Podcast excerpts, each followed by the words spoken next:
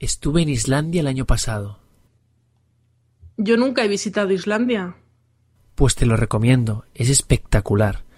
Eso sí, nos pegamos una de horas de coche que no veas. Pensaba que era una isla pequeña.